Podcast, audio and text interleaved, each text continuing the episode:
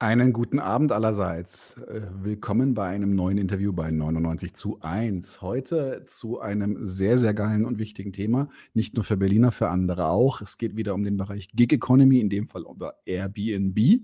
Und wir haben zu Gast heute die sagenhafte Katharin Genburg, eine deutsche Politikerin und Abgeordnete im Abgeordnetenhaus Berlin, natürlich für die Linke, kam für ihr Studium an der TU nach Berlin und hat einen Abschluss in Philosophie, hört, hört, und historischer Urbanistik.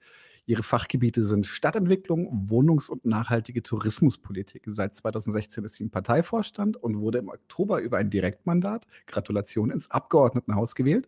Ich hole sie gleich dazu und sage, na hoffentlich wird das mit dem Direktmandat nächsten Sonntag wieder was. Hallo Daniel. Hi, schön, bei, schön, dabei zu sein. Freut mich sehr, freut mich sehr. Hm. Ich quatsche noch mal ein bisschen, schauen, dass, äh, dass du die einzelnen Leute so langsam eintrudeln. Bisher noch nicht so viel, schauen wir mal. Ähm, Gig Economy, also jetzt, bevor wir richtig an die Interviewfragen gehen, Gig Economy ist ja nun ein ziemlich modernes Thema, äh, ist jetzt noch nicht so alt. Uber, äh, die Lieferfahrer tatsächlich auch eine Form von Gig Economy und eben Airbnb. Ja. Airbnb war, glaube ich, eine ganze Zeit lang nicht klar, ob das überhaupt erlaubt ist. Es gab zumindest einen, einen Prozess vor sieben, acht Jahren oder sowas weiß es nicht, dass da irgendwie nicht klar war, ob die überhaupt dürfen, ob das überhaupt sein darf. Das Oder war das Uber? Verwechsel ich das gerade? Mm, das kann sein, dass, also bei Airbnb wüsste ich das nicht. Hm. Möglicherweise war das bei Uber so. Okay, dann kann es dann nämlich verhauen. Ich lege dann gleich mal los, weil, ähm, weil wir schon angefangen haben tatsächlich. Äh, Airbnb hat ja eine wirklich bewegte Geschichte hier. Äh, es gab auch so eine ganz, ganz ekelhafte, riesige Werbekampagne wo ich auch sagen muss, dass ich mit Bestürzung festgestellt habe, dass, dass äh, Bekannte von mir, äh, Arbeitskollegen von mir, sich dahergegeben haben, um für Airbnb Werbung zu machen. Die fanden das sehr, sehr cool und sehr hip. Ähm, inzwischen ist es, ist es, hat man irgendwie das Gefühl, dass Airbnb ist so zeitgemäß, ist, ist fast Milieu, so Szene-Milieu. So, man geht, man fährt in irgendeine coole Stadt, macht da Party und geht dann in ein Airbnb. Was sagst du dazu? Ja, das ist der wunde Punkt. Also jeder kennt jemanden, der ähm, bei Airbnb hostet oder selber genau dort ähm, mietet. Und genau das ist das Problem. Das führt nämlich dazu, dass die Leute immer wieder sagen, na ja, und klar, die Probleme sind irgendwie bekannt, mhm. aber äh, man selber will gerne irgendwie anders äh, reisen, anders übernachten und findet Hotels doof und findet auch Hotels zu teuer. Also es ja, sind ja ganz irdische Themen, die dazu führen, dass Airbnb sehr viel genutzt wird, auch von Leuten, die es politisch eigentlich äh, scheiße finden. Und deswegen lohnt sich ein Blick in die Tiefe des äh, Konzerns, diese, dieser Plattform, um mal zu schauen, genau, was steckt eigentlich dahinter, welche, was muss man eigentlich wissen. Und äh, da wird der eine oder die andere möglicherweise sehr überrascht sein, was da alles äh, zum Vorschein kommt. Aber es ist so ein bisschen wie, ich sage immer so, so ein bisschen wie mit Starbucks, ja. Also mhm. wenn man am Bahnhof steht hat man Bock auf einen guten Kaffee und geht zu Starbucks, obwohl das natürlich politisch überhaupt nicht korrekt ist. Mhm. Und äh, wir können die Widersprüche halt nicht in uns selber und in unseren Konsumgewohnheiten vollends auflösen, wir müssen sie politisch lösen. Und dafür mhm. kämpfe ich. Sehr gut. Ich habe ja auch noch gar nicht dazu gesagt, dass du eine, die Herausgeberin einer sehr, sehr guten Broschüre der Rosa-Luxemburg-Stiftung bist. Äh, gemütliches Loft mit Aussicht auf Verdrängung. Wir werden uns auch jetzt in diesem Interview, oh schön, eine Printausgabe. Ich habe es nur als PDF, aber ich werde mir das Print vielleicht auch noch holen. Schicke ich dir. Oh, gerne. Ähm, wir werden uns auch tatsächlich an dieser Broschüre ein bisschen entlanghangeln in diesem Interview. Ähm, ist wirklich toll. Wir verlinken es dann auch im Interview, ähm, in Videobeschreibung. Wofür steht Airbnb als Konzern in Berlin? Hm. Also, ich würde die Geschichte gerne erzählen, denn mhm. ich kann mich ja noch an äh, die Zeiten erinnern, da hat man so Couchsurfing gemacht. So vor 15 Jahren war in Berlin ja, Couchsurfing äh, mit, oh, wie hieß nochmal diese Plattform? Jetzt ist es mir gerade entfallen, fällt mir gleich wieder ein. Ähm, genau, gab es so. Wie hieß äh, Couchsurfing? Ja, wie hießen die nochmal? Genau, es gab so Angebote. So? Und äh, da konnte man dann Couchsurfing machen. Und ähm, es ist wichtig, sich diese Geschichte nochmal zu äh, vergegenwärtigen. Denn vor 15 Jahren war äh, in Berlin die Situation so, dass man eben bei Leuten auf der Couch übernachtet hat und äh, dann sozusagen ähm, Couchsurfing betrieben hat. Und dann irgendwann kam Airbnb in unser Leben. Und plötzlich mhm. ähm, war mh, hm, das Untervermieten von Sofas wurde zu Untervermieten von Wohnungen oder Teile von Wohnungen und wurde dann irgendwann zum Untervermieten von ganzen Wohnungen. Und auch da, lieber Daniel, kennt man Leute, die damals sich ihr Gehalt, was nicht vorhanden war, aufgebessert haben mit der Teilvermietung von Wohneinheiten. Das müssen wir alle ehrlich zugeben, wenn wir länger in dieser mhm. Stadt leben und viele Menschen kennen. Und äh, genau, deswegen ist es dann irgendwann auch tatsächlich ein kommerzieller Geschäftszweig geworden. Und ähm, es hat trotzdem relativ lange gedauert, dass wir ernsthaft darüber geredet haben, dass Airbnb äh, Wohnungen im großen Stil dem Wohnungsmarkt, dem verfügbaren äh, Dauerwohnungsmarkt entzieht und mhm. können jetzt aber so nach ungefähr zehn Jahren schon einfach uns mal die Karten legen und sagen, äh, Airbnb ist halt nicht die Erzählung, ähm, die es immer sein möchte, nettes Übernachten bei Freunden auf der Luftmatratze, mhm. sondern ist eben im großen Stil die, äh, der, Ver der Verlust von Wohnraum, von verfügbarem Dauerwohnraum und darüber würde ich halt auch gerne nochmal reden, mhm. ähm, die Transformation von Dauerwohnen in Kurzzeitwohnungen, in möbliertes Wohnen, in alle möglichen Absurditäten und Absonderlichkeiten des prekären neuen Wohnens, also sozusagen Ausbildung, Abbildung der ähm, multiplen Wohnungskrise, die wir erleben, ja. Also, dass du im Prinzip nur noch möblierte Wohnungsangebote bekommst für Mondpreise oder auch ähm, genau Kurzzeitangebote für drei, drei Monate irgendwo, ähm, Student Apartment, ähm, all diese Dinge, die wir eben jetzt erleben. Aber das wirklich leistbare Dauerwohnen für Leute, die mehr brauchen als äh, eine Couch. Und dazu hat Airbnb eben einen großen Beitrag geleistet. Und mehr noch ist es eben auch äh, jetzt mh, ja, eine digitale Plattform, die auch einen Beitrag leistet dazu, dass wir erleben, wie digitales Mietertracking äh, eingeführt wird. Und ähm, ich sage immer, die Wohnungskrise von vor 150 Jahren, die Friedrich Engels in der Lage der arbeitenden Klassen beschrieben hat, die erleben wir eigentlich gerade wieder. Äh, es wird nur noch nicht so richtig ernsthaft ähm, darauf aufmerksam gemacht und mhm. ähm, darüber müssen wir reden. In jedem Fall. Ich habe das Gefühl, dass äh, ich glaube, von meiner Seite ab und zu, also die, die, die Verbindung zumindest nicht ganz stabil ist, weil ich äh, mal reingefragt habe und ich glaube, das kam nicht bis zu dir durch, weil manchmal friert auch dein Bild ein bisschen ein. Aber dich hört man die ganze Zeit, also einfach weiterreden. Das mache ich, ja. Bei mir ist sie auch ab und zu instabil. Okay, gut. Ähm, so, kurz sortieren. Ähm, das ähm, klingt für mich auch so ein bisschen so, als gäbe es ein öffentliches und ein nicht ganz so öffentliches Geschäftsmodell. Du hast gerade schon gesagt, also offiziell stellen Sie sich da als jemand, der irgendwie hier cool, cool äh, Wohnraum anbietet, Kurzzeitwohnraum für Touris oder für, für Leute, die halt irgendwie auf eine coole Party oder sowas wollen. Aber dahinter steckt halt eine ganze Menge mehr. Du hast gerade schon die Daten angesprochen. Ihr habt in eurer Broschüre, habt ihr das Ganze aufgefächert in sieben Problemebenen. Und ähm, ich würde die tatsächlich jetzt einfach mal ein bisschen durchgehen. Ihr fangt an mit äh, dem Begriff der Kommodifizierung des Wohnens, Mietenwahnsinn und Wohnraumverlust. Und dann frage ich mich, was ist der Beitrag, den Airbnb hier leistet, zum Beispiel jetzt im Vergleich zu einem großen Immobilienkonzern, zur Verschlimmerung einer ohnehin angespannten Situation? Mm, ich habe äh, aufgrund der Einfrierung jetzt gerade nicht so ganz die Frage verstanden. Sagst du sie noch mal kurz? Kein Problem, kein Problem. Also es, ähm, ihr redet von der Kommodifizierung des Wohnens, äh, Mietenwahnsinn und Wohnraumverlust. Und mich würde interessieren, was der Beitrag von Airbnb ist, vor allem jetzt auch zum Beispiel im Vergleich mit äh, zum Beispiel Deutsche Wohnen oder Vonovia, die ja auch äh, mitmischen in diesem. Was ist, was ist Airbnbs Anteil an der Gentrifizierung? Ja.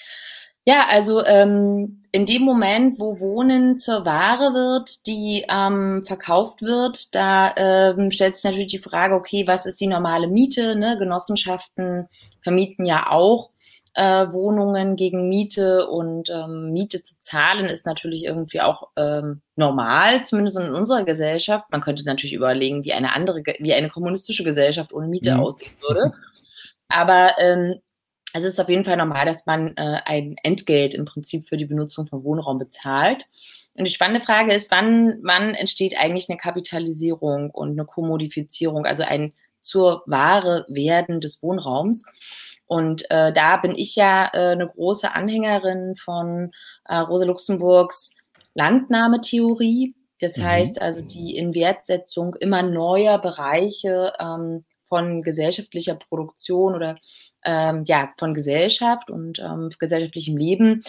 Und da kann man schon sagen, dass die das Airbnb schon einen sehr eigenen Zugang zur äh, Wohnraumverwertung geschaffen hat, nämlich ähm, die Untervermietung von Wohnraum.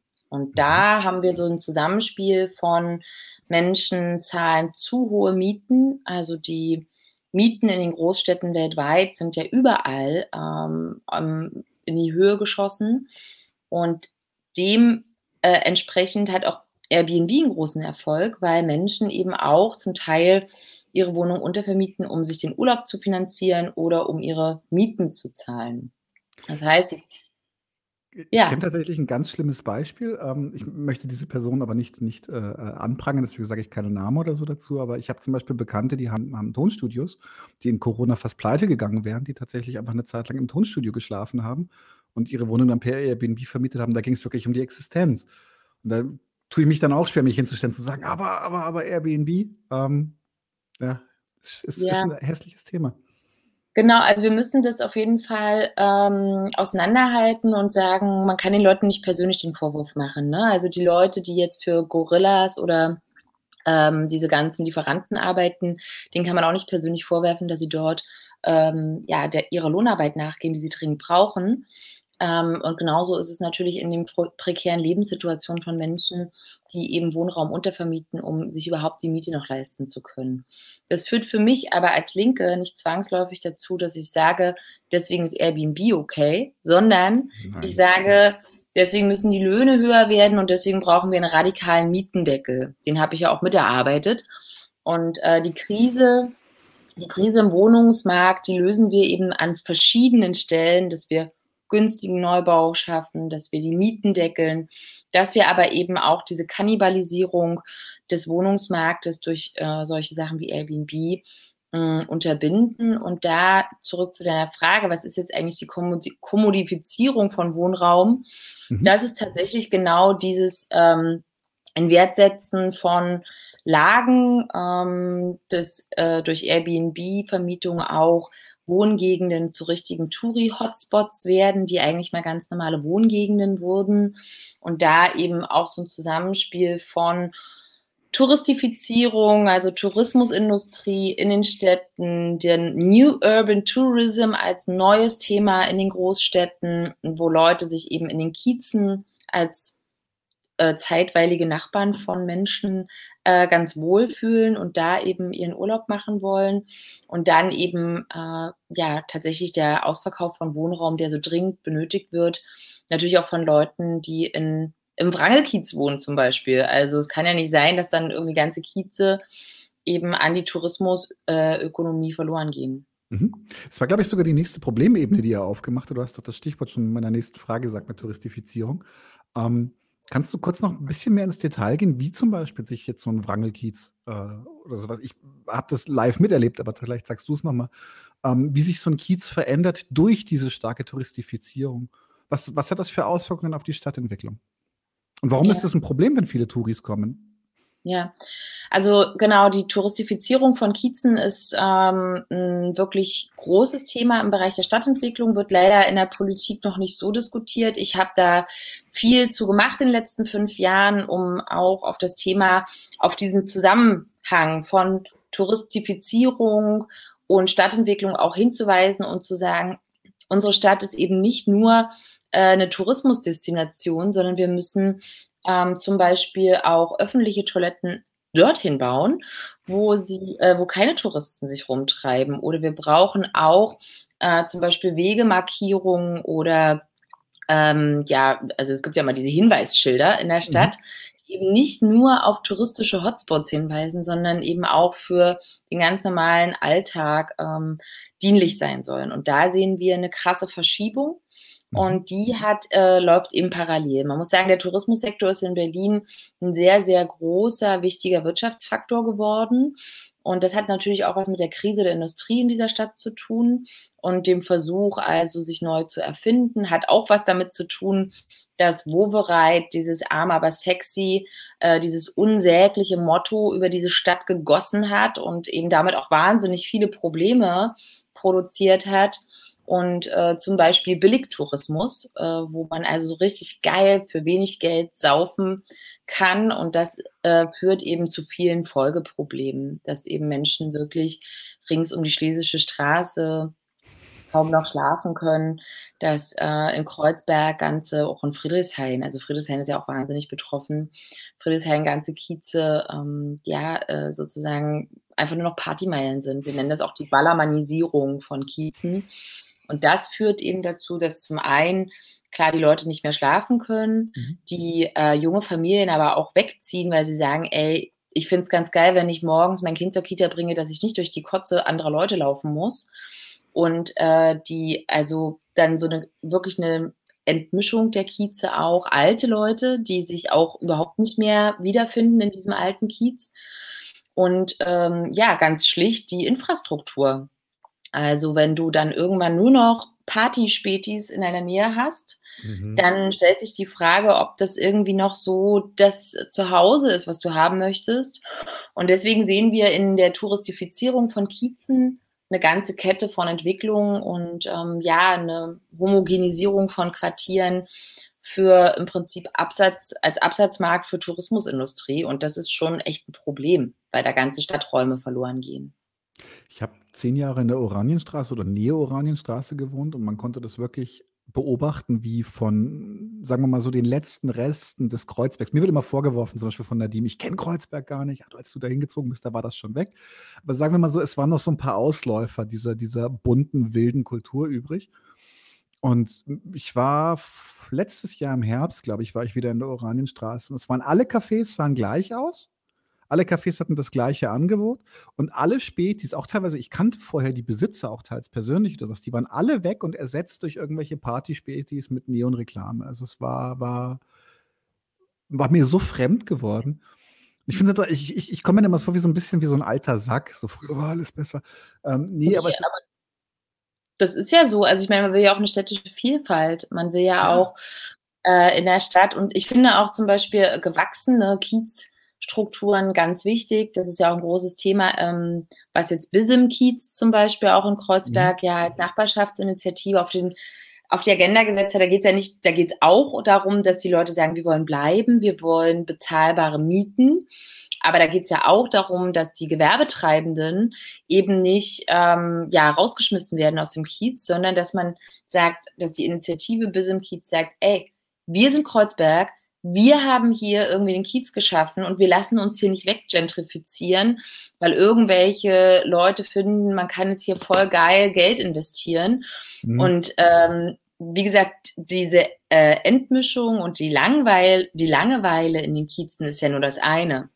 Das andere ist ja, dass eben durch genau diese Entwicklung sogenannter angesagter Kieze mhm. eine Aufwertung passiert, die sich immobilienökonomisch abbildet. Das heißt. Aber, ja, aber nicht in den Gehältern oder in, in, in, auf, der, auf der Ebene der einfachen Leute.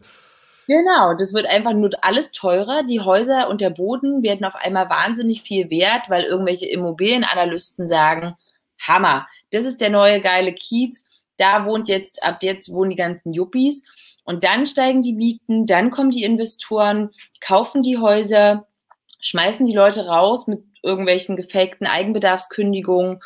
Und genau dieses, ähm, dieses äh, System sehen wir ja mhm. überall auf der Welt, ja, auch in San Francisco, wo also Zwangsräumungen inzwischen an der Tagesordnung sind. Und da ist eben Airbnb Teil des Problems, weil eben auch das zu genau so einer äh, Idee von angesagten Kiezen und jetzt müssen irgendwie mal die Alteinwohner Platz machen für die neuen Coolen. Das äh, ist genau Teil des Problems. Und es ist auch ganz irdisch, die Mieten steigen. Es gibt mhm. nachgewiesen vom Deutschen Institut für Wirtschaftsforschung, gibt es jetzt eine Studie, die sagt, in einem Kiez, in dem eine Airbnb-Wohnung ist, wird im Schnitt die Miete um 14 Cent den Quadratmeter steigen für alle anderen. Also in den Wohnungen ringsrum, mhm. bei einer Airbnb-Wohnung, steigt die Miete im Schnitt um 14 Cent den Quadratmeter. Das muss man sich auch mal vorstellen. Das ist halt auch richtig krass. Ich bin gerade innerlich fast angezündet, weil ich jetzt in dieser ganzen Kreuzberg-Nummer drin bin. Jetzt denke ich an dieses scheiß Hotel da am Oranienplatz und wie ich es hasse. Naja. ähm, äh, und eine letzte, also schön, dass du Bisemkiez erwähnst, die sind, finde ich, extrem gut. Die haben damals versucht, den Oranienspäti noch zu retten, aber sie haben es natürlich leider nicht geschafft. Ähm, ja, äh, also ich kann, nur sagen, ich finde es entsetzlich, was da passiert, weil du entkernst halt einfach wirklich den Kiez. Es, er verliert, er verliert die, den, jeden Bezugspunkt, weil alles flüchtig wird. Und das fand ich tatsächlich das Nervigste an den Touris, fand ich nicht, dass sie da waren, sondern ich fand tatsächlich nervig, wie sie sich benommen haben, weil sie hatten einfach kein Commitment auf diesen Kiez. Wir haben in diesem Kiez über zehn Jahre gewohnt und äh, hatten deswegen auch immer Interesse daran, dass dieser Kiez einigermaßen funktioniert, dass es sauber ist, dass die Leute gut miteinander klarkommen. Diese Touris kommen halt nur für ein paar Tage, paar Wochen maximal nach ihnen die Sinnflut. Und das merkst du auch am Benehmen. Deswegen, wenn du auch sagst, also ich weiß, dass früher Kreuzberg schon immer so ein bisschen dreckig war, aber diese Kotzelachen sind neu gewesen. Die kamen irgendwann. Ja, Na, ich finde auch tatsächlich die Idee davon, dass ähm, Stadtviertel plötzlich äh, als äh, hochwertig und niedrigwertig eingestuft werden. Ehrlich gesagt, bricht mir das schon mein linkes Stadtpolitikerinnenherz, weil ich finde es nicht okay. Ich finde es nicht hm. okay, dass eine Stadt in ähm, gute und schlechte Viertel einsortiert wird. Ich weiß, es ist normal in der kapitalistischen Stadtgeschichte, aber ähm, das ist nicht mein Anspruch und ich finde es auch nicht okay, dass äh, sogenannte angesagte Kieze plötzlich entstehen und du bist einfach zu Hause seit 30 Jahren und da kommt irgendwer und sagt so, ja, geil, das ist jetzt hier der angesagte Kiez, hier kaufe ich mir jetzt deine Wohnung. Und die Leute, die den Kiez die ganze Zeit ausgemacht haben, die müssen plötzlich gehen, weil irgendwer kommt, der halt die Knete hat.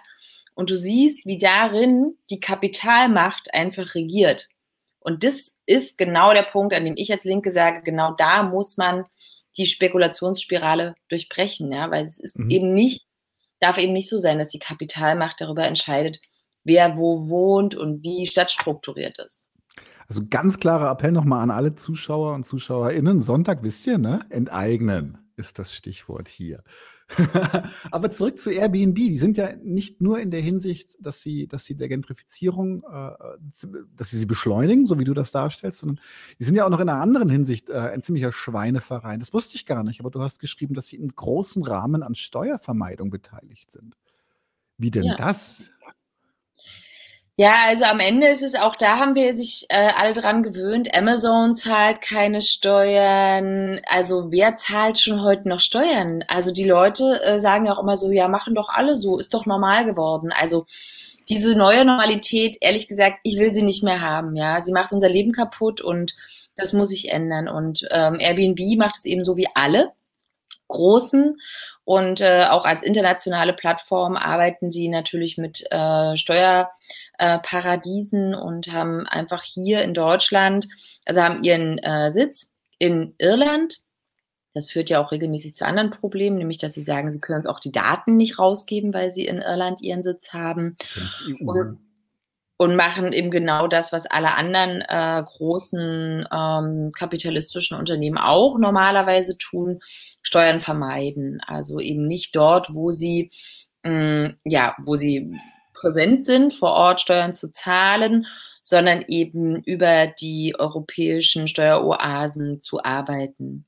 Ähm, man muss auch sagen, dass ähm, Teil des Problems bei Airbnb nicht nur der große Mutterkonzern ist, der steuervermeidend arbeitet, sondern auch die Geschäftspraxis, äh, die vor allem darauf aus ist, viele illegale Angebote zu schützen und dafür zu sorgen, dass eben auch die kleinen Vermieter nicht gezwungen werden, ihre Steuern ordentlich zu zahlen. Also wir reden hier von Übernachtungssteuer, von Umsatzsteuern, von City Tax, also es gibt ja verschiedene Steuern, die für Hotels zum Beispiel mhm. auf jeden Fall angesagt sind und die Airbnb zum einen nicht verpflichtend eintreibt. Also da sagen die halt, ja, jeder ist, also wir sind ja nur die Plattform. Bei uns, die Leute bieten halt an, wir können ja nichts dafür, wenn die sich nicht an die Regeln halten. da schlage ich ja vor, dass man das auf jeden Fall mal richtig durchsetzt, dass die natürlich gezwungen werden, das durchzusetzen als Unternehmen. Und ähm, da sehen wir schon, dass sozusagen äh, einerseits Airbnb dafür sorgt, dass jeder macht, was er will mhm. bei dem äh, Konzern. Und aber andererseits decken sie ja auch die Leute, die sich an die Regeln nicht halten. Also es gab ja jetzt auch einen großen Ankauf von Steuerdateien. Du hast es vielleicht mhm. mitbekommen. Mhm. Äh, in verschiedenen Städten haben ja die ähm, Hamburg und Berlin haben ja Steuerdateien angekauft, um eben ähm, ja rauszufinden, wer sich tatsächlich beim Finanzamt mit Übernachtungssteuer, mit Umsatzsteuer gemeldet hat und als Airbnb-Host auch wirklich Steuern abführt. Mhm. Mhm. Ich habe tatsächlich gerade Quatsch geredet, weil natürlich ist Irland in der EU. Ähm, warum, warum ist das dann tatsächlich ein Thema? Ich meine, wir haben doch die GDPR, die müsste doch eigentlich dieses, äh, diese, also erstens müssten sie die Daten dadurch rausgeben. Und du hast ja noch den Vorwurf der Datenkrake, dass sie auch noch Datensammler sind auf der anderen Seite. Und ja. wie, wie, läuft das ab? Ich meine, müssen, sind sie nicht der GDPR unterworfen, so wie alle anderen Konzerne, die innerhalb der EU ein Angebot haben? Ähm, da, das ist für mich äh, Spezialwissen, da sage ich okay. ganz klar, das kann ich dir nicht sagen, da bin ich einfach nicht die Finanzexpertin. Mhm. Aber Irland gilt ja als äh, Niedrigsteuerland in der EU. Mhm. Also es gibt ja verschiedene Konzerne, die in Irland äh, ja. genau das Gleiche tun. Insofern ist das schon äh, erprobte Praxis in, äh, in Irland. Ja, gab es da nicht, stimmt, es gab doch eine EU-Klage, dass irgendwelche Steuer, äh, irgendwelche Konzerne, ich glaube Amazon oder Apple hätten Steuern nachzahlen müssen, hat die irische Regierung gesagt, nee, nee, lass das mal, lass das mal. Die wollten auf keinen Fall äh, die großen Konzerne vergrätzen. Ich glaube auch die ganzen Datencenter sind alle in Irland ja. Ist, naja, das ja. ist ja auch Teil von, äh, von ähm, Anwerbung. Ne? Also es ist ja auch die äh, sozusagen Standortkonkurrenz, die ist ja auch gewollt. Es wird ja auch immer so getan, als würden irgendwie alle Länder und alle Städte miteinander um die besten Wirtschaftsstandorte ringen. Und genauso läuft es natürlich mit den Niedrigsteuern. Und ähm, da haben wir ja auch innerhalb von Deutschland krasse Gefälle. Also wir haben ja auch das Thema ja, Zossen ist zum Beispiel eine Steueroase, Dani. Ich weiß nicht, ob du es weißt. Keine Ahnung, Zossen, aber krass. Ja, also die, die Briefkastenfirmen im Berliner Umland, die sitzen in Zossen. Man glaubt es kaum, weil Aha. in Zossen nämlich die Gewerbesteuer am niedrigsten ist und äh, dort jetzt also alle möglichen Briefkastenfirmen sich angesiedelt haben. Deswegen, das ist schon ein weites Feld und genau, Irland ist sozusagen äh, immer wieder der Sitz. Zossen der Großkonzerne. genau, das Kosten der Großkonzerne in der, äh, in der EU. Nee, aber du hast ja nochmal nach der Datenkrake gefragt, mhm. weil das ist tatsächlich so die nächste Ebene. Und da will ich sagen, da stehen wir auch ein bisschen noch am Anfang vom Latein. Also mhm. wie gesagt, ich sage nochmal was vielleicht zu der Broschüre insgesamt, weil hm, ich habe jetzt fünf Jahre im Parlament ähm, mich sehr intensiv mit Airbnb befasst und auch Airbnb als Problem markiert, weil als ich vor fünf Jahren angefangen habe, haben alle gesagt, oh, Katalin, sei doch nicht so streng und Airbnb ist so irgendwie sowas äh, ganz Normales und das nutzen die Leute halt und du sollst Der jetzt Markt nicht regelt das. Du sollst dich einen Spaß verderben und natürlich das Argument, ja, viele Leute brauchen es auch, ne, was du ja auch vorhin mhm. gesagt hast.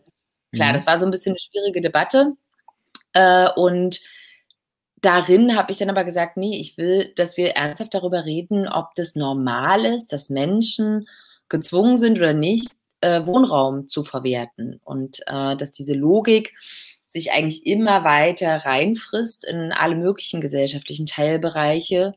Und wir reden ja auch von der Krise der sozialen Reproduktion. Ne? Also wir sehen das jetzt auch, wie gesagt, bei den Lieferplattformen. Du hast es vorhin schon gesagt, die ganze Gig-Economy, mhm basiert ja auf einerseits zu viel Risikokapital, was im Markt umherirrt, äh, und andererseits ähm, ja schwachsinnigen Schnapsideen von irgendwelchen Entwicklern, die sagen, Mensch, irgendeine blöde Idee muss uns noch einfallen, dass wir noch mal mehr Geld verbrennen können und äh, neue ja, also neue Absatzmärkte auch zu finden.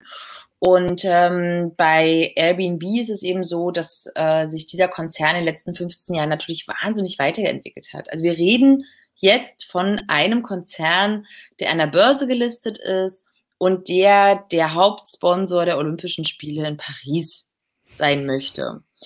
Und das heißt, es ist schon mal Auskunft darüber. Übrigens, Paris hat ein riesiges Problem mit Airbnb-Wohnungen. Ne? Also das ist auch mhm. so krass, wie dann dieser Zynismus, diese Widersprüche auch nochmal zutage treten.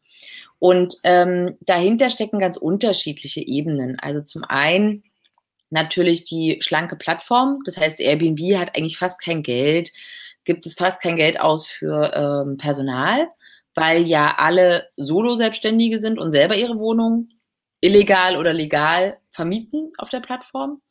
Ähm, und weil sozusagen genau eigentlich fast niemand gebraucht wird und die angeschlossenen Services, also bei einem Hotel hast du halt klassische Zimmermädchen, ich weiß gar nicht, ob das politisch korrekt ist, das zu sagen, aber so nennt man die ja nun mal, äh, die also die Reinigungsservices, die sind natürlich in-house.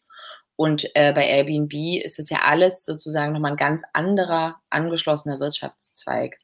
Das heißt, die Plattform selber ist sehr, sehr schlank. Kann man übrigens sehr gut nachlesen hier bei dem Nick Srinicic, auch ein Buch, was ich sehr empfehle. Plattformkapitalismus. Oh, das kenne ich noch gar nicht.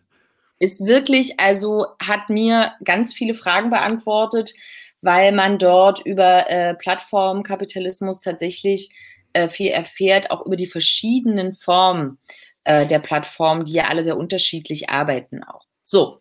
Und äh, Airbnb wiederum als schlanke Plattform hat eben diese ganzen Services sind angeschlossen ähm, und hat auch im Prinzip jetzt ein großes Tochterunternehmensimperium aufgebaut, weil eben diese ganzen Dienstleistungen, die angeschlossen sind, jetzt auch schon von angeschlossenen ähm, ja, Unternehmen sozusagen äh, bereitgestellt werden. Aber verdient eben auch viel Geld mit Daten. Das war ja sozusagen der Punkt, an mhm. dem du vorhin eingehakt hast.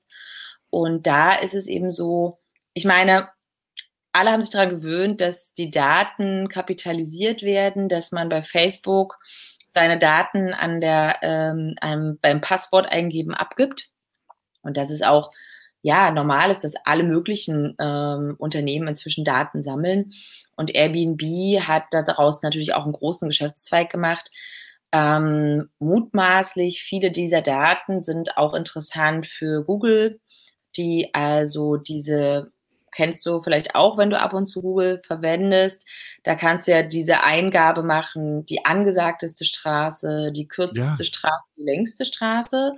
Gut, längste und kürzeste, das finden Sie vielleicht noch irgendwie anders raus, aber diese ganzen Bewertungen der angesagtesten Kieze ist mutmaßlich auch verknüpft mit genau solchen Listings.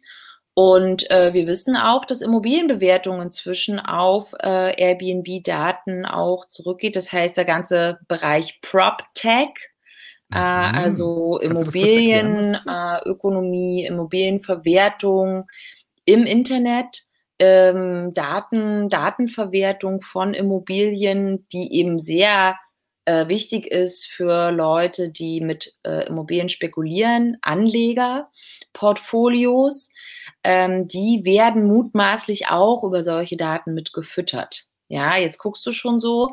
Das ist tatsächlich eine ganz eigene Unterwelt. Man ja. hat das Gefühl, man hebt so einen Deckel auf und es macht so, es dampft ganz schwarze äh, Rauchschwaden kommen raus. Und es ist tatsächlich so, dass wir über diesen Bereich sehr wenig wissen. Also mhm. das muss man einfach sagen. Deswegen ist mir das auch so wichtig, diese ganze Auseinandersetzung nach vorn zu treiben, damit wir mal wegkommen von all den analogen Fragen des Mietenwahnsinns, weil ja, die kennen wir. Wir wissen, wie der Mietenwahnsinn im Analogen funktioniert. Aber wir wissen aus meiner Sicht, weiß die mietenpolitische Bewegung in Deutschland, aber auch international noch zu wenig über genau diese ganzen digitalisierten Wohnraumverwertungsstrategien. Da will ich hin. Okay, das ist sehr spannend. Da habe ich tatsächlich auch keinen Schimmer, aber dann geht es, glaube ich, so ein bisschen auch in die Richtung, warum zum Beispiel Wohnraum auch gerade als Geldwäscheobjekt so interessant ist. Weil man einfach, glaube ich, man genau, kann also gut damit spekulieren mittlerweile. Ja, genau. Also das ist halt alles Teil davon, dass eben ähm, überhaupt ähm, das Investmentkapital in diesem in dieser Größenordnung äh, in den Markt äh, reingekommen ist. Das hat ganz unterschiedliche Gründe. Äh, man könnte das auch gesetzlich regeln. Wir sind übrigens als Linke die einzige Partei, die fordert ein Antispekulationsgesetz mit Wohnraum. Das heißt, keine Aktiengesellschaften und Hedgefonds mehr, die Wohnung kaufen dürfen. Auf Bundesebene könnte man das machen. Dann mhm. hätte man schon mal einen richtig großen Bereich rausgenommen. Und dann muss man natürlich genau die gesamte Geldwäschepolitik äh, muss jetzt sich auch mal ändern. Aber äh, das ist nochmal ein ganz anderer Bereich. Ähm, da könnte man auch lange drüber reden. Die Wahrheit ist, dass viele kriminelle Machenschaften in diesem Bereich der Immobilienverwertung stecken, ja. Das ist mhm. bitter und das muss sich auch dringend ändern.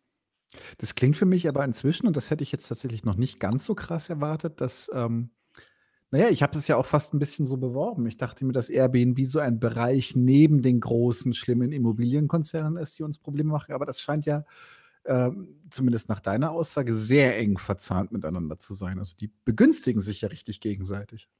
Ja, also wenn wir uns, ähm, also wie gesagt, wir, deswegen ist mir das wichtig, das transparent zu machen. Wir sind da wirklich am Anfang. Es gibt wenig Leute, die das äh, in der Tiefe beforschen. Es gibt jetzt so seit vier, fünf Jahren viele Leute, die über Plattformkapitalismus und Airbnb als Phänomen ähm, forschen. Gibt es ganz tolle Autoren, äh, mhm. Autorinnen und Autoren. Aber äh, die Tiefe der Immobilienverwertung und jetzt äh, würde ich da auch ein bisschen ausholen. Also diese Transformation der ähm, Wohnraumfinanzialisierung. Also Wohnraum wird zur Ware gemacht, wird in mhm. Zeiten des Finanzmarktkapitalismus zu einer börsennotierten Ware und wird zu ja tatsächlich ähm, ähm, renditegetriebener ähm, äh, Spekulation. Also die Bonovia-Aktionäre haben im Schnitt 140 Euro pro Wohnung äh, im letzten Jahr an Dividende ausgeschüttet bekommen. Im Corona-Jahr. 140 Euro pro Wohnung, ja. Das ist richtig viel Geld und das ist vor allem richtig viel Miete für die Leute.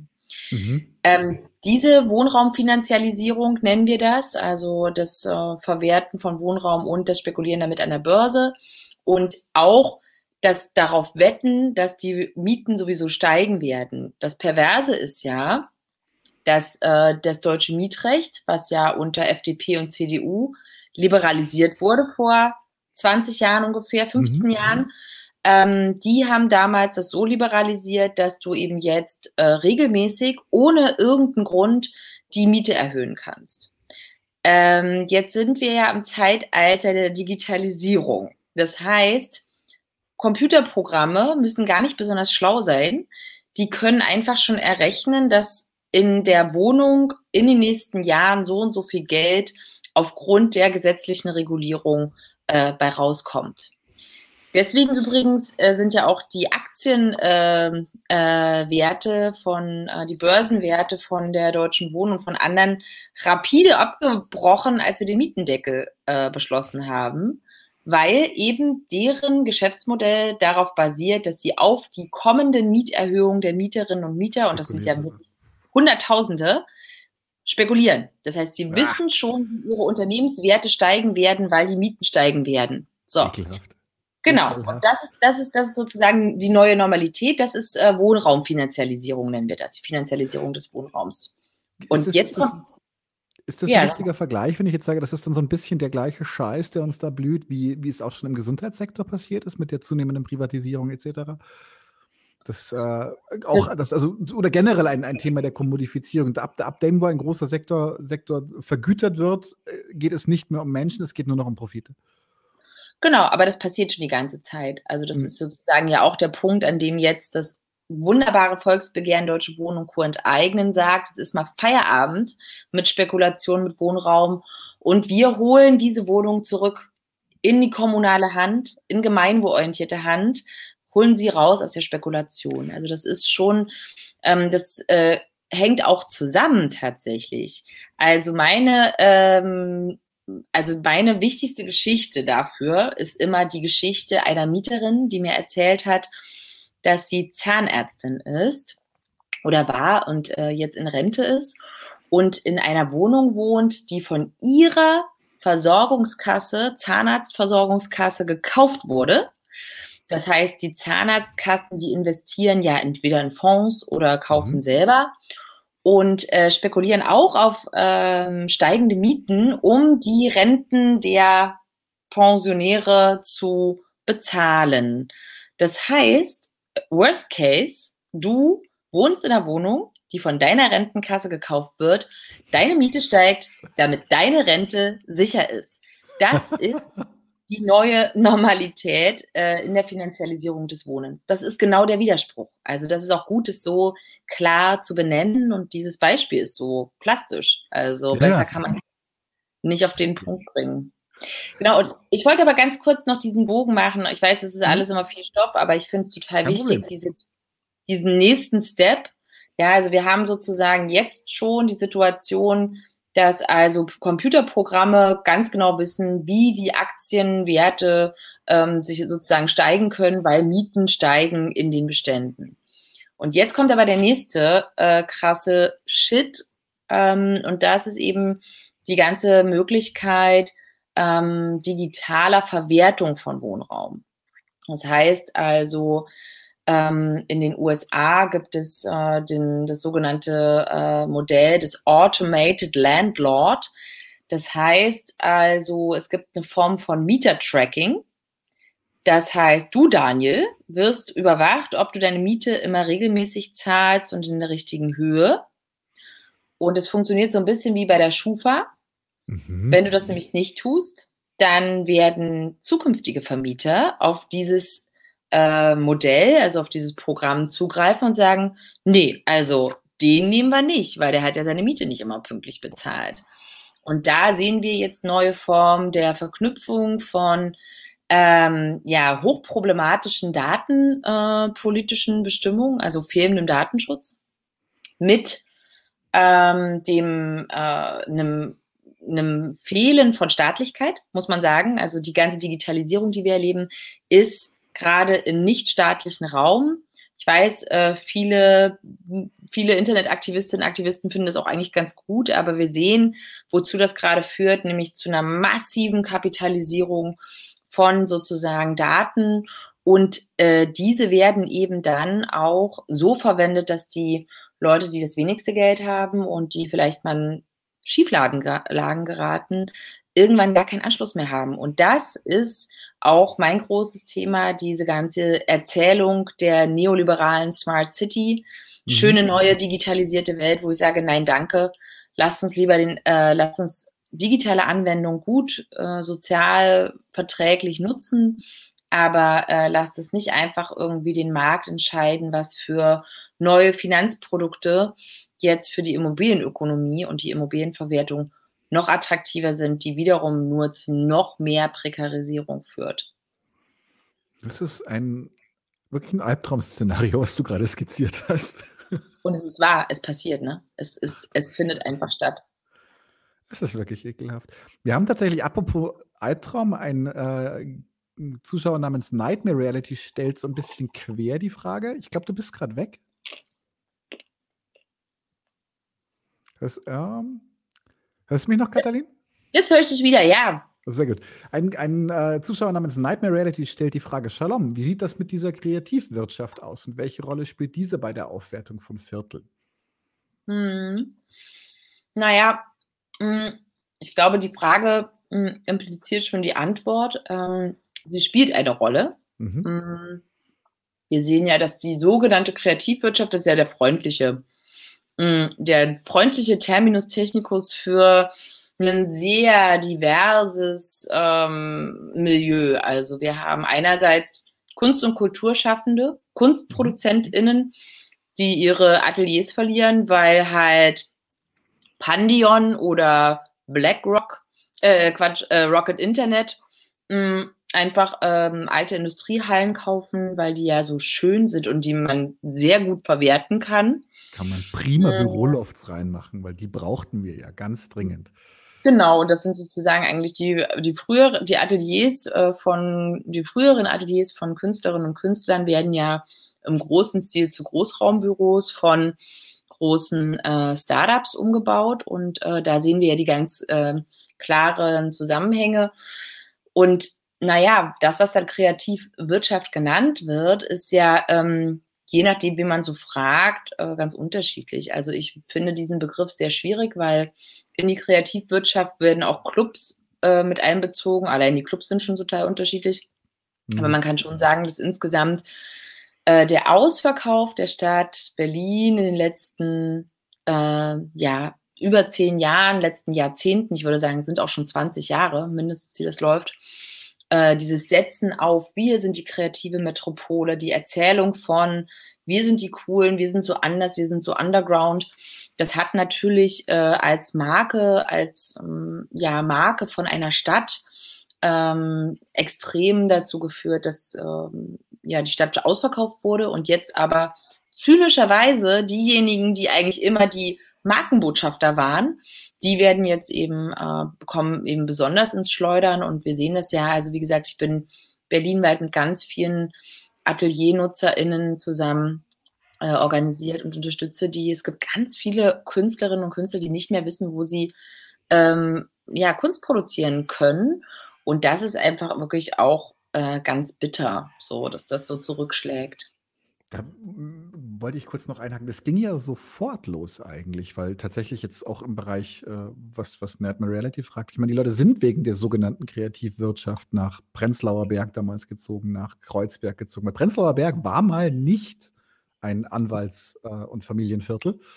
Ähm, und das, die, das Krasseste ist ja, dass dem ersten, den es an den Kragen ging, waren tatsächlich die, die privaten Clubs oder die, Clubs von, von kleinen Betreibern, die Underground-Clubs. Ich möchte dann nur zum Beispiel an das Knark erinnern, dem man durchaus mehrere Tränen hinter, hinterher weinen sollte. Und ähm, das hat ja eigentlich alle erwischt. Und ich glaube auch zum Beispiel, dass das äh, in Kreuzberg wird, da, es ist, ist ein gutes Beispiel dafür, dass dadurch eine Gleichschaltung stattfindet. Weil es sind eben die, ist, äh, es wird zwar, wird zwar beworben mit dem Kreativen, mit dem Hippen, aber in Wirklichkeit hat man kein Interesse daran. Und sobald das Kapital da ist, zieht sich, frisst sich das da durch und es wird nicht mehr, weil Leute irgendwelche lustigen Ideen hatten, sondern es ist, weil irgendwelche Leute irgendwas investiert haben. Und dann sieht alles gleich aus, wie jetzt in der Oranienstraße. Ja, ich finde es auch, ähm, also es ist tatsächlich halt auch eine ganz schöne Tiefe, weil, wie gesagt, ich würde erst mal sagen, was meinen wir mit Kreativwirtschaft? Mhm.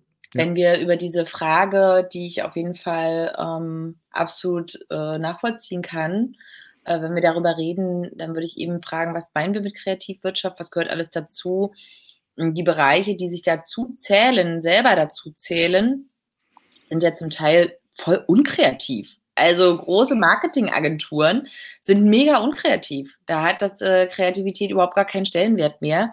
Und trotzdem ist das Kreativwirtschaft und genau das ist sozusagen dann einfach die Überformung dessen. Also für mich war kreativ immer irgendwie früher äh, besetzte Häuser und äh, Raven in ähm, irgendwelchen äh, halblegalen mhm. Kellern. Das war für mich kreativ und wenn ich von dem Kreativbegriff ausgehe, muss ich sagen, ähm, genau, der wird immer noch nach vorne geschoben, so nach dem Motto, so ist Berlin. Aber die Wahrheit ist, dass die Leute, die genau so eine Kultur hier in Berlin noch versuchen zu organisieren und dafür Freiräume erkämpfen wollen, dass die es extrem schwer haben. Und das hat übrigens nicht nur was mit einer schlechten Regierung zu tun, das hat auch was wirklich mit einfach kapitalistischer Verwertung von Stadträumen zu tun. Das will ich auch nochmal sagen. Jetzt kommt ein, ein, ein spitzfindiger Kommentar aus, von den Zuschauern, aber hey, Salzsteinlampen wollen doch im Mondlicht handgeklöppelt werden. Voll kreativ. Na gut. Ja, aber ich meine, ähm, warum nicht? Ne? Nee, es ist, ähm, ich komme ja selber so ein bisschen aus diesem, aus diesem Startup-Bereich und es ist tatsächlich interessant. Ich habe bisher für wenige Firmen gearbeitet, die in ähm, Kreuzberg waren, aber für einige Firmen zum Beispiel im Prenzlauer Berg und für die ist das ganz hartes Marketing dass sie in diesem Viertel sind oder, oder, oder in, in, Kreuzberg damals bei der Firma war das auch so. Und das wurde überall auf, jede, auf, jeden, auf jeden scheiß Flyer wurde das draufgeschrieben. Es wurde suggeriert, als sei man quasi Teil dieses bunten Counterculture miteinanders. Und das ist das, was so absurd ist dahinter. Es hat halt nichts davon. nichts. Also, nee. Ähm, kurz zurück zu Airbnb, war ja das Thema. Ähm, äh, tatsächlich ist es ja nicht so, dass das Airbnb hier momentan nicht auch angefeindet wird, zu Recht, wie ich äh, meine, ähm, sondern es ähm, regt sich auch langsam so ein bisschen organisierter Widerstand. Wie sieht der denn aus und wie ist die Reaktion des Konzerns darauf? Also es gibt ganz unterschiedliche Formen. Ne? Wir haben in den letzten Jahren äh, vor allem ja auch Hausbesetzungen erlebt. Es gab in, den, äh, in dem Jahr vor der Pandemie ähm, BC, BC habe ich jetzt gelernt, ist das äh, Fach, ist das Fachbegriff für Before, Corona. Before Corona. Also äh, BC und AC. BC und AC, da muss man nicht immer sagen, vor der Pandemie. Ja, also, also BC ähm, war sozusagen das äh, Jahr der Besetzung. Also wir hatten eine große, große Besetzungsaktion in der Stadt. Und die waren auch eigentlich oft verknüpft mit genau einer Kritik an Airbnb, Ferienwohnungsvermietung. Ich meine, wir haben jetzt äh, trotz der Pandemie immer noch 24.000 äh, Inserate auf äh, Airbnb. Klar, die sind ganz unterschiedlich und äh, da Airbnb uns ja die Daten nicht gibt, wissen wir natürlich auch nicht, was genau dort inseriert wird. Das heißt also, ähm, es ist aber davon auszugehen, dass es natürlich viele große Wohnungen auch betrifft, die wir dringend bräuchten. Und ähm, diese, diese Unternehmenspolitik ist übrigens das bemerkenswert, weil wenn du dir den gesamten Hotelmarkt anschaust, die sind ja alle äh, in der Krise, in der Pandemie richtig hart in die Krise geraten. Airbnb hat es auf wundersame Weise geschafft, diese Krise extrem gut durchzustehen. Und ähm, mhm. klar, das hat was damit zu tun, dass die Leute eben alle selber anbieten, aber ähm, ist sozusagen auch schon ein Hinweis darauf, äh, dass das eben nicht von alleine wieder verschwindet. So. Mhm. Und wir hatten viele Besetzungen und es gibt viele, es gibt äh, zum Beispiel die ähm, eine Initiative, die äh, Airbnb enteignen gefordert hat. Das ist jetzt auch schon wieder drei Jahre her. Ähm, die hatten eine Aktion auch letztes Jahr, ähm, die anonymen Obdachlosen sind es. Äh, mhm. Die hatten eine Aktion, die Hostbusters, ähm, und haben darüber äh, darauf aufmerksam gemacht, was das einfach auch mit den Stadtvierteln macht, was das mit unseren Wohnungen macht, wenn alle über Airbnb vermieten. Und ähm, inzwischen gibt es aber auch äh, ja eine Genossenschaft, eine Plattformgenossenschaft. Also es gibt ja nicht nur kapitalistisch, also nicht nur sozusagen kommerziell organisierte äh, digitale Plattformen, es gibt ja auch genossenschaftlich organisierte Plattformen, Lieferkollektive oder so, die also das Internet ein bisschen mehr gemeinwohlorientierte Ökonomie äh, organisieren wollen. Und da gibt es zum Beispiel auch Fairbnb. Fairbnb ist eine Gründung, die von insbesondere von der linken Stadtregierung in Barcelona sehr unterstützt wurde. Das sind eigentlich, glaube ich, ursprünglich Italienerinnen und Italiener gewesen, die das aus den Angeln gehoben haben oder in die aus der Taufe gehoben, wie man so schön sagt.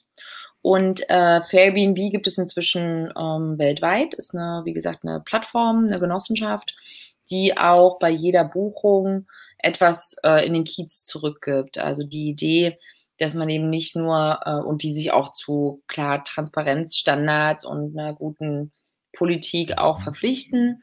Und ähm, genau, also wir sehen, es gibt sehr innerhalb dieser ganzen Kritik an Airbnb äh, zivilgesellschaftlichen Protest, ähm, viele Diskussionen über die Frage, wie Airbnb unsere Städte ruiniert. Leute wie ich, die dagegen auch im Parlament arbeiten, die an scharfen Gesetzen feilen, die dazu beitragen, dass eben diese Kommerzialisierung von Wohnraum durch Kurzzeitvermietung unterbunden wird. Aber wir sehen eben auch, dass es inzwischen Anbieter gibt, die ganz konkret Gegenentwürfe ähm, auf den Weg bringen. Und das ist schon, finde ich, insgesamt eine ganz mutmachende äh, Situation. Mhm. Und wie reagiert der Konzern darauf? Ja, also, also ich meine. Ganz kurz, wir haben hier einen schönen, einen schönen Einwurf, äh, den, den wir hoffentlich die Banken, sonst wäre es sehr düster. Da schreibt jemand, Airbnb ist unzerstörbar. Die bieten nur Infrastruktur, im Notfall wird verlagert. Ja, also äh, unzerstörbar ist die große Frage. Mhm. Mm, wir sind auf jeden Fall wahnsinnig äh, resistent. Das muss man einfach sagen. Das ist ja auch, habe ich auch vorhin versucht darzulegen mit der schlanken Plattform. Wie gesagt, also nochmal für die, die jetzt dazugekommen sind, hier Nick Srinicic äh, erklärt auch, wie diese Plattformen strukturiert sind, dass es eben funktioniert. Aber äh, es gibt einen Punkt, an dem sind sie, glaube ich, nicht unzerstörbar und das sind eben die Daten. Wenn mhm. man nämlich dafür sorgen würde, also wenn, ja, wenn wir ähm, jetzt entscheiden könnten, was morgen auf den Weg gebracht wird, dann wäre das ein Datengesetz, eine, ähm, ja, ein Digitalgesetz, äh, was auch auf, äh, in ganz Europa natürlich gilt und wo ähm, zum Beispiel die Daten dann den Menschen gehören, die dort hosten oder die dort buchen. So, mhm. und jetzt stellen wir uns mal vor, ich, äh, also ich bin ja nicht bei Airbnb äh, aus guten Gründen, aber jemand, der dort eben äh, anbietet, gibt seine Daten nicht mehr an den Konzern. Mhm. Dann äh, gibt es immer noch sozusagen die Einnahmequelle. Also Airbnb verdient ja auch über jede vermietetes, über jedes vermietete Angebot verdient Airbnb ja mit. Aber sie hätten zumindest nicht mehr die Möglichkeit, mit den Daten zu machen, was sie wollen. Und sie hätten auch nicht die Möglichkeit, die ganzen illegalen Angebote zu schützen. Und das tun sie ja. Also Airbnb verdient ja mit jeder illegal angebotenen Wohnung Geld, weshalb natürlich Airbnb auch gar keinen Bock hat, äh, die Daten offen zu legen, weil sie damit sozusagen natürlich einen, ihren Markt im Prinzip verlieren würden.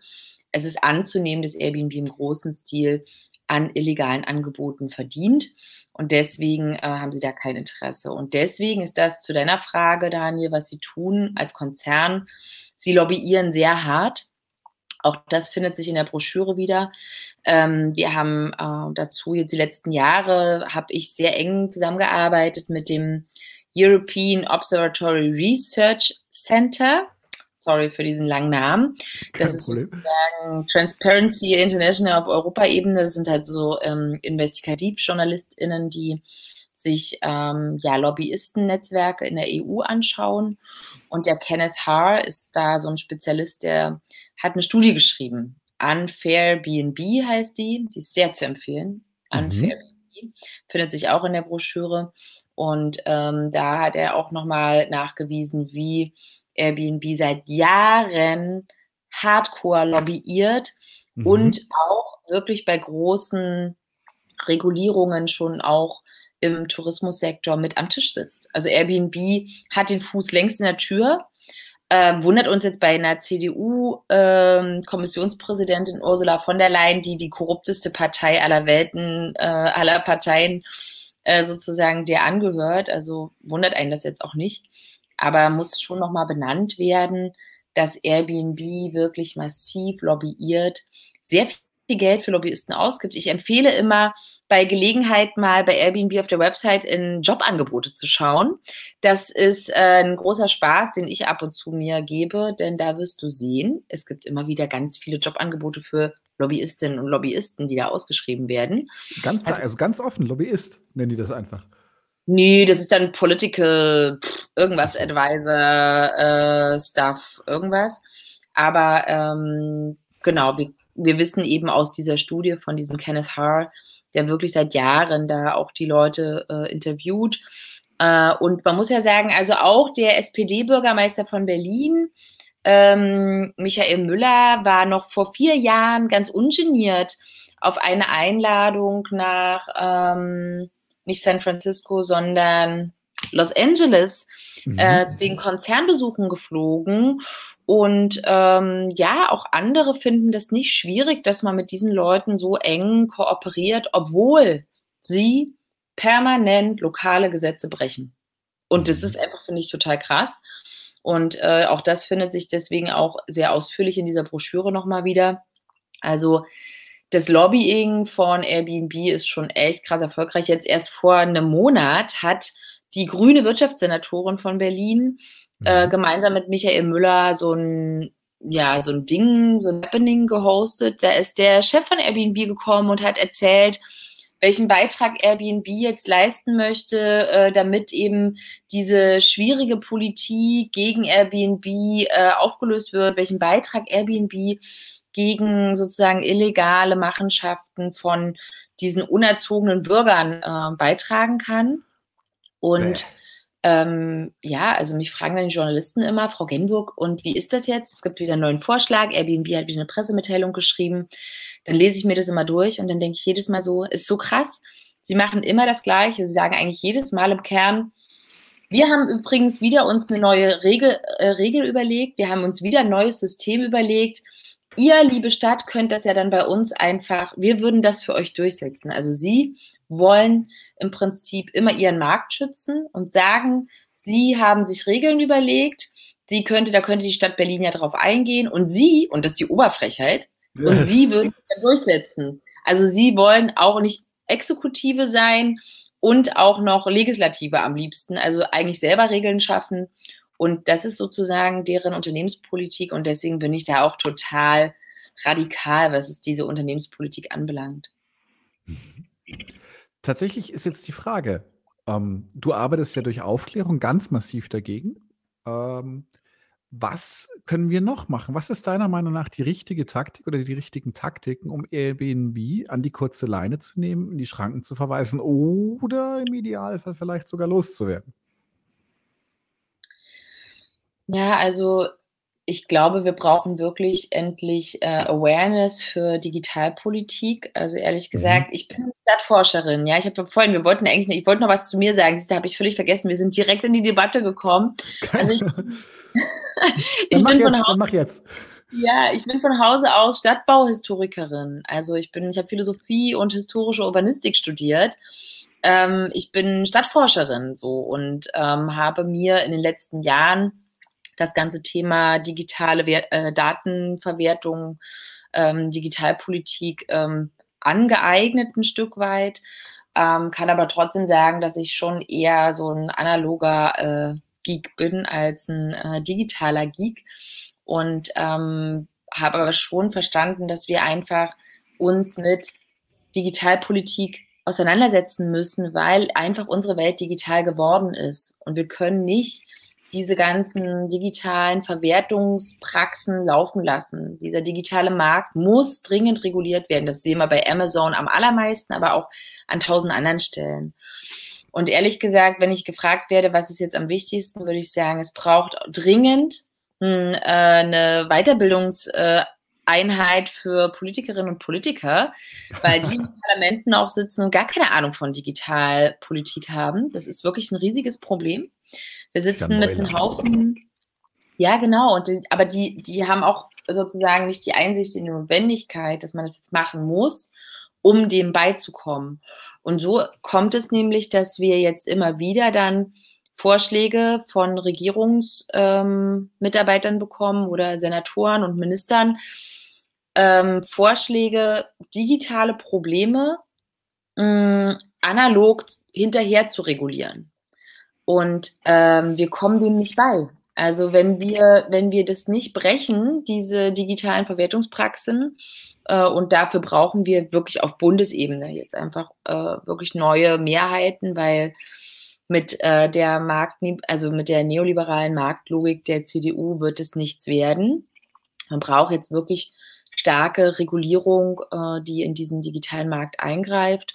Und am Ende des Tages hilft es aber auch, wenn Menschen selber ja eine Awareness haben und sagen, ey, ich will mich eigentlich bei so einem Schweinekonzern nicht anmelden und ich will auch meine Daten nicht denen geben. Und ich glaube, es gehört ganz viel dazu. Es ist wichtig, dass man den Diskurs führt und dass wir die ganze Diskussion über die Mieten, über den Mietenwahnsinn und die politische Wohnraumkrise dass wir die wirklich ähm, um, so umfassend führen, dass wir eben auch über diese digitalen äh, Angebote mitsprechen.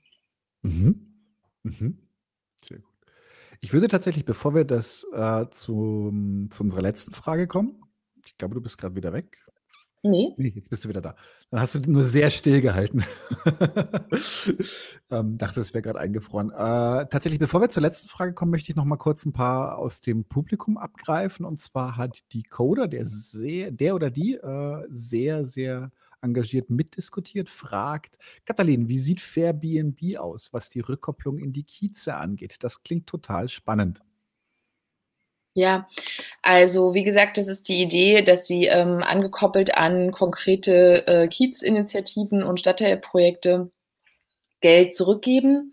Mhm. Das funktioniert, also wie, wie gut es funktioniert, muss man nochmal selber sprechen. Ich kann aber äh, empfehlen, Kontakt aufzunehmen. Es gibt in Berlin mm, ein paar Aktivistinnen und Aktivisten, die das äh, Fairbnb-Projekt für Berlin auch vorantreiben. Ähm, das ist halt, ist halt relativ prekär, weil natürlich Airbnb jetzt irgendwie so ja selber entwickelt wird und mhm. das natürlich überhaupt auch, glaube ich, von der Usability nicht äh, gleich halten kann mit äh, Airbnb und trotzdem haben sie es relativ weit geschafft jetzt schon. Mhm. Mm, ich weiß nur, es gibt genau diese Idee ähm, dort in den Kiezen, wo gebucht wird, auch Teil des Geldes, was eingenommen wird, an Kiezzentren zurückzugeben. Wie gut es funktioniert, kann ich ähm, noch nicht sagen. Äh, da müsste man nochmal Kontakt aufnehmen, auch zu dieser, äh, zu diesen Leuten. Wie gesagt, wenn du äh, Fairbnb Berlin ähm, suchst, dann wirst du da auf jeden Fall auch Kontakte finden. Das kann ich nur sehr empfehlen. Sehr gut. Ich bin gerade auf Airbnb gegangen. Momentan wird eine Wohnung in Berlin angeboten. Also das muss, glaube ich, auch noch ein bisschen wachsen im Scope sonst. Äh. Ja. Aber ja. Ich finde sowas eh immer gut. Es gab ja auch damals bei den Lieferfahrern, gibt ja auch Coop Cycle. Die hießen früher, wie hießen sie? Äh, die hatten einen ganz, ganz wilden Namen. Irgendwas, Kulima 2. Holmyr, Holyma. Genau, genau Kulima 2, genau. Ähm, und die waren auch super. Äh, also insofern solche Initiativen finde ich immer ganz, ganz toll. Ähm, wir haben noch eine Frage und zwar eher, eher, doch, nee, wir haben, ist eine Frage. Äh, Nightmare Reality sagt zu deinen Studienfächern, Uhi, spannende Kombi an Studienfächern. Braucht es eine neue Situ situationistische Internationale? Yes. Geh davon aus. Yes. Also, äh, um ehrlich zu sein, ja, ich glaube, das wäre äh, angemessen, aber ich glaube, es gibt sie auch schon. Also die ganze Recht auf Stadtbewegung in der Welt ist ja, ähm, trägt ja im Herzen äh, die äh, Lefebvre-Schule und ähm, ist auch in großen Teilen künstlerisch, situationistisch, äh, glaube ich, auch angehaucht. Aber genau, ich bin da auf jeden Fall ganz aktiv am Mit streiten. Und wenn ich mal nicht mehr im Parlament sitzen sollte, wahrscheinlich irgendwann sitze ich ja wahrscheinlich dann nicht mehr im Parlament, dann äh, wäre das auch auf jeden Fall für mich ein total wichtiger ja, Aktivitätsanker. Und äh, ich glaube, wir brauchen viel mehr urbane Interventionspolitik, selbst organisiert, weil ähm, ja, das ist so wichtig, auch Raum anzueignen und äh, Stadt von unten zu gestalten, in dem Raum, aktive Raumaneignung jeden Tag passiert und wie die passieren kann, ist ja so ganz unterschiedlich und da kann man sich so viele eigene Sachen ausdenken. Ganz freche Frage, sag mal, weil du gesagt hast, es war BC, war die Zeit, war das Zeitalter der Besetzungen. Galt dann noch die Berliner Linie? Nee, nee, das ist ja das Schlimme. Also es ist ja sozusagen von den ganzen äh, linken Aktivisten, die auch bewusst dann unter Rot-Rot-Grün gemacht wurden, nach dem Motto, ja, okay, jetzt mal hier Hand aufs Herz, wie haltet ihr es mit den Besetzungen? Wir hatten ja leider sehr viele Räumungen, weil eben die Berliner mhm. Polizei von einem SPD-Innensenator immer wieder auch aufgefordert wurde, dann die Häuser zu räumen.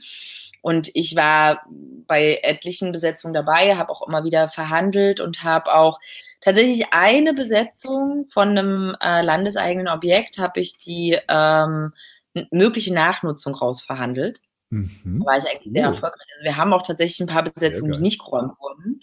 Äh, es ist also nicht alles äh, Hopf von Malz verloren hier unter Rot-Rot-Grün, kann ich auch schon mal sagen.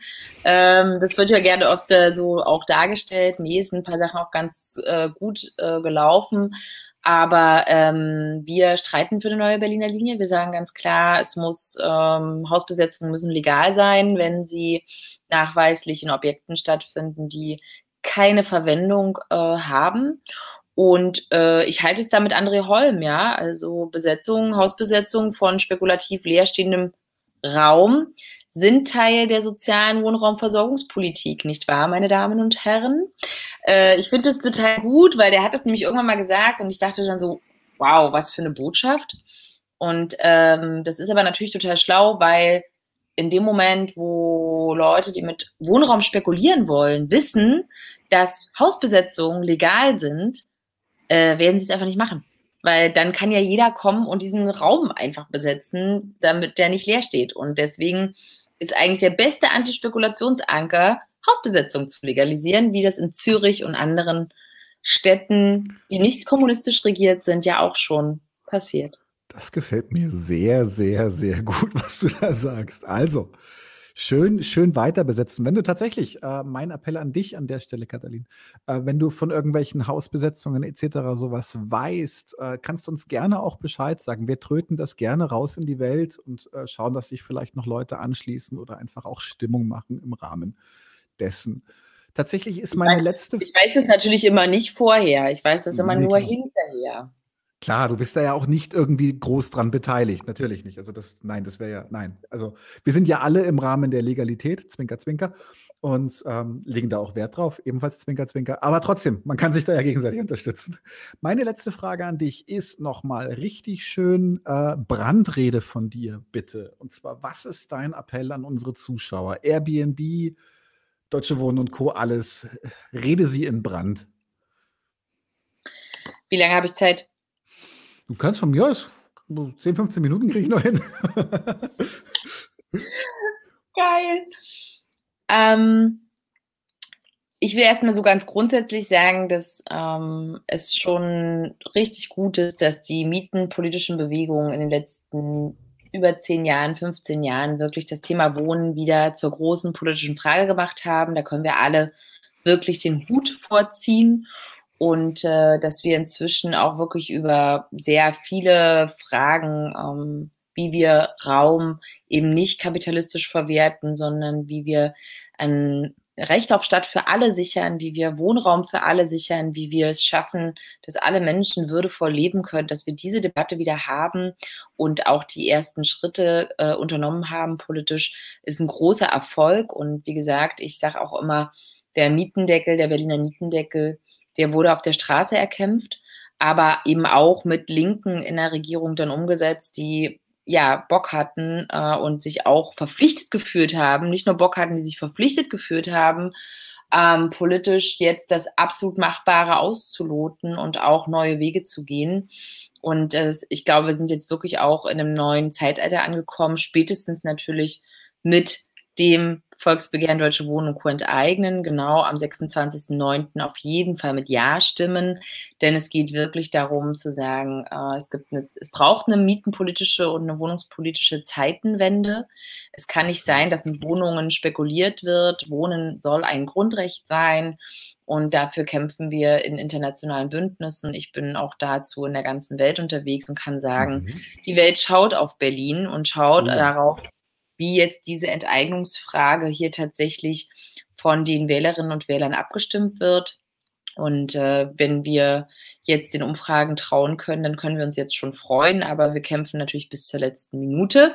Und es ist auch gut, jeden und jede zu überzeugen äh, bis zur letzten Minute, dass dieses äh, Volksbegehren wirklich ein wichtiger Beitrag ist, um die Wohnungspolitik ja grundsätzlich mal neu zu programmieren aber wie ich halt heute auch schon gesagt habe, wir müssen nicht nur über Deutsche Wohnen und Vonovia reden, sondern wir müssen auch über andere Vermietungskonzerne reden.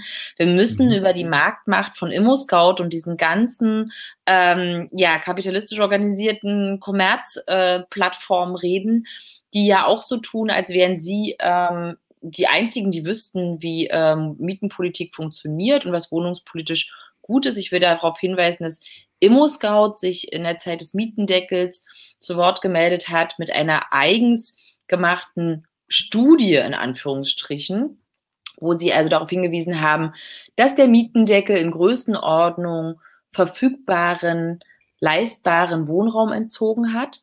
Und ähm, das ist schon echt krass, wie diese Marktmonopolisierung einerseits stattfindet und dass diese Marktmonopolisten andererseits auch noch so dreist sind, dann die politische Agenda setzen zu wollen. Und das ist eigentlich schon auch demokratietheoretisch ein Punkt, an dem man wirklich, wenn man Interesse an Politik und an Demokratie hat, sagen muss, jetzt ist mal Feierabend, dass diese Konzerne hier die Politik des, äh, diktieren. Ist schon schlimm genug, dass die die ganze Zeit die Parteispenden äh, für äh, SPD, CDU und andere finanzieren. Ich empfehle sehr, sich auch anzuschauen, wer Unternehmensspenden an Parteien gibt. Die Linke ist die einzige Partei, die keine Unternehmensspenden annimmt, weil wir eben auch nicht käuflich sein wollen. Und äh, ich finde, das ist keine Kleinigkeit, denn es geht wirklich darum, wie Politik ähm, ja unabhängig von ähm, Konzerninteressen organisiert wird und auch bereit ist, sich wirklich mit dem Kapital anzulegen. Als Abgeordnete habe ich auf jeden Fall in den letzten Jahren ähm, ja, einige Beiträge geleistet, damit die Mietenpolitik in dieser Stadt gerechter wird, damit Mieterinnenrechte gestärkt werden. Aber das ist natürlich erst ein Anfang. Wir müssen einfach sagen, ähm, es ist so viel im Argen, ähm, auch in der gesamten Finanzmarktpolitik, beim Spekulieren mit Wohnraum und mit Häusern. Seit der Finanzkrise äh, sind da riesige Schleusen geöffnet worden für Anlegerinnen und Anleger und das muss aufhören. Und da haben wir noch eine ganze Menge an äh, Maßnahmen vor uns. Ich finde auf jeden Fall sollten Wohnungen auch nicht äh, in Eigentumswohnungen umgewandelt werden sollen. Ich bin großer Fan von einer wirklich entschlossenen Mietwohnungspolitik. Ähm, ich halte viel davon, dass es eine öffentliche Daseinsvorsorge ist, die auch vom Staat oder von gemeinwohlorientierten Akteuren wie Genossenschaften auch ja, zur Verfügung gestellt wird, angeboten wird, weil es ist doch so, wenn die jetzt alle ihre Wohnung kaufen und dann einfach kein Geld mehr haben, sie instand zu halten, dann wird es richtig teuer, weil dann bricht auch Infrastruktur zusammen. Mhm. Und deswegen, glaube ich, müssen wir auch mit diesem äh, ja, Thatcherismus, muss man ja sagen, äh, mit dieser Idee von Thatcher, ähm, sollen sie doch ihre Wohnung kaufen, wenn sie sich die Miete nicht mehr leisten können. Äh, damit muss man einfach mal brechen. Und wir müssen damit brechen, dass äh, irgendwie von solchen Vollhonks, politischen Vollhonks immer erzählt wird, äh, wir müssen jetzt nur mehr bauen und dann würde sich auch das Problem lösen. Nein, das ist auch nicht der Fall. Wir müssen die Spekulation im Wohnraum, im Bestand lösen und können nicht neue Wohnungen bauen, die dann irgendwie das Angebot sind für diejenigen, die Arschkarte haben, mhm. sondern die Maxime muss bleiben, jeder soll bleiben dürfen. Wir sind diejenigen, die dafür einstehen, dass Menschen ihr Zuhause nicht verlieren. Dazu könnte man auf jeden Fall auch mal die Zwangsräumung abschaffen. Das ist übrigens auch ein Punkt, über den wir heute noch nicht geredet haben wenn wir über Airbnb reden, müssen wir auch über Zwangsräumung reden. Wir reden, ah, okay. wir sehen, dass, ähm, ja, ich hatte neulich ein Interview mit einem kroatischen, mit einer kroatischen Tageszeitung und äh, die Journal Journalistin äh, fragte mich dann so, naja, was ist denn dann so Ihr wichtigster Punkt eigentlich, wenn Sie so über die ganz grundsätzlichen Fragen des Wohnens reden? Und habe ich gesagt, naja, ist halt schon einfach jetzt in Freunde oder Genossinnen in Barcelona oder ähm, auch in Portugal, in Lissabon, die halt berichten, dass im großen Stil Zwangsräumungen stattfinden von mhm. Mieterinnen und Mietern, die dann äh, danach als Ferienwohnung angeboten werden, weil sie einfach viel mehr Geld abwerfen, wenn sie als Ferienwohnung angeboten werden. Und auch da die ganz klare Botschaft, wir müssen Zwangsräumungen verbieten. Das ist meine Position. Äh, wir fordern das nicht ganz so radikal als Partei, aber schon in Teilen. Und ähm, wir sehen einfach, Airbnb ist nur ein Teil des Problems. Und wir sollten aufhören, immer so zu tun, als wäre Airbnb so ein Sonderling und so ein Sonderfall. Mhm. Sondern wenn wir über die äh, Verwertung von Wohnraum und äh, Immobilienverwertung ähm, sprechen, dann müssen wir Airbnb mitdenken äh, und müssen äh, klar machen, dass das eben Teil von Prekarisierung von Wohnraum ist und auch ähm, ja gerade aktuell dafür äh, dazu beiträgt, dass im großen Stil Wohnraum in die Kurzzeitvermietung verloren geht. Das heißt, wenn es nach Airbnb geht, dann kann sich halt jeder äh, für jedes Wochenende eine neue Wohnung suchen, nicht wahr? Und das ist exakt nicht das, was äh, ich will oder was die Linke will, weil es muss darum gehen, dass Menschen dauerhaft in ihren Mietverträgen bleiben können, so lange wie möglich, am besten noch Mietverträge vererben können. Äh, es geht nicht darum, dass Menschen irgendwann ihr Recht auf ihre Mietwohnung verwirkt haben, sondern es geht darum, wirklich eine Stadt zu schaffen, in der die Menschen keine Angst haben, ihr Zuhause verlier zu verlieren. Und Airbnb ist definitiv Teil des Problems, Teil des Angriffs auf genau dieses Recht auf Wohnen. Mhm. Gibt es doch diesen wunderschönen Sponti-Spruch. Häuser denen, die drin wohnen. So ist es. Ganz genau. Cool, super. Ganz, ganz, ganz, ganz herzlichen Dank. Das war wirklich eine Druckbetankung. Fand ich sehr gut. Sehr schön. Ähm, dann kann ich nochmal den Appell starten. Ebenfalls, Leute, äh, am 26.09. gibt es, mir ist es fast egal, welche, fast egal, welche Partei ihr wählt, aber es gibt ja diesen Einzettel, da ist es mir so ganz und gar nicht egal, was ihr da wählt diese Enteignung muss stattfinden. Und zwar weniger, weil äh, ich glaube, dass sie die Revolution einleitet. Nein, so naiv bin ich nicht, aber weil ich glaube, dass die, dass die Schockwellen, die das haben wird, international spürbar sein werden. Und diese Debatte möchte ich herbeiführen. Also Leute, ja ankreuzen. Nochmal ganz. Stellen wir die Eigentumsfrage. Yes. Bitte? Stellen wir die Eigentumsfrage. Aber in jedem Fall, aber in jedem Fall. Genau, und äh, war das? Vergesellschaftung ist der erste Weg zur Kollektivierung. Also selbst aus anarchistischer Perspektive kann ich dem durchaus etwas abgewinnen. Ähm, ich bedanke mich nochmal ganz, ganz herzlich. Ich hoffe, wir bleiben in Kontakt und äh, du kannst uns gerne immer mal wieder Updates geben zu diesen Themen und äh, wir können schauen, dass wir da auch ein bisschen äh, Propaganda für euch machen an der Stelle. Ähm, ich bedanke mich bei den Zuschauern. Sehr, sehr aktiver Chat. Äh, war schön mit euch allen. Ich wünsche euch allen eine wunderbare Nacht. Willst du noch was sagen, Katalin? So als letztes?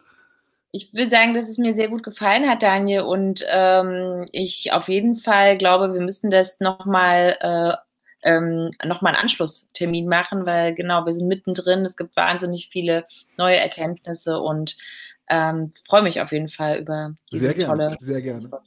Sehr gerne. Cool. Dann einen guten Abend zusammen. Tschüss. Tschüss.